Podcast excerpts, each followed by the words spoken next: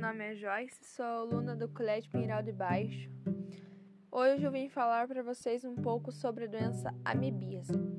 A amebíase ela é uma infecção causada pelo intestino grosso e por vezes ela pode fazer parte de outros órgãos. Ela é causada pelo protozoário unicelular Entamoeba instólica. Ela é uma ameba pois as amebas elas podem ser transmitidas de pessoas para pessoas ou pelo alimento que ingere.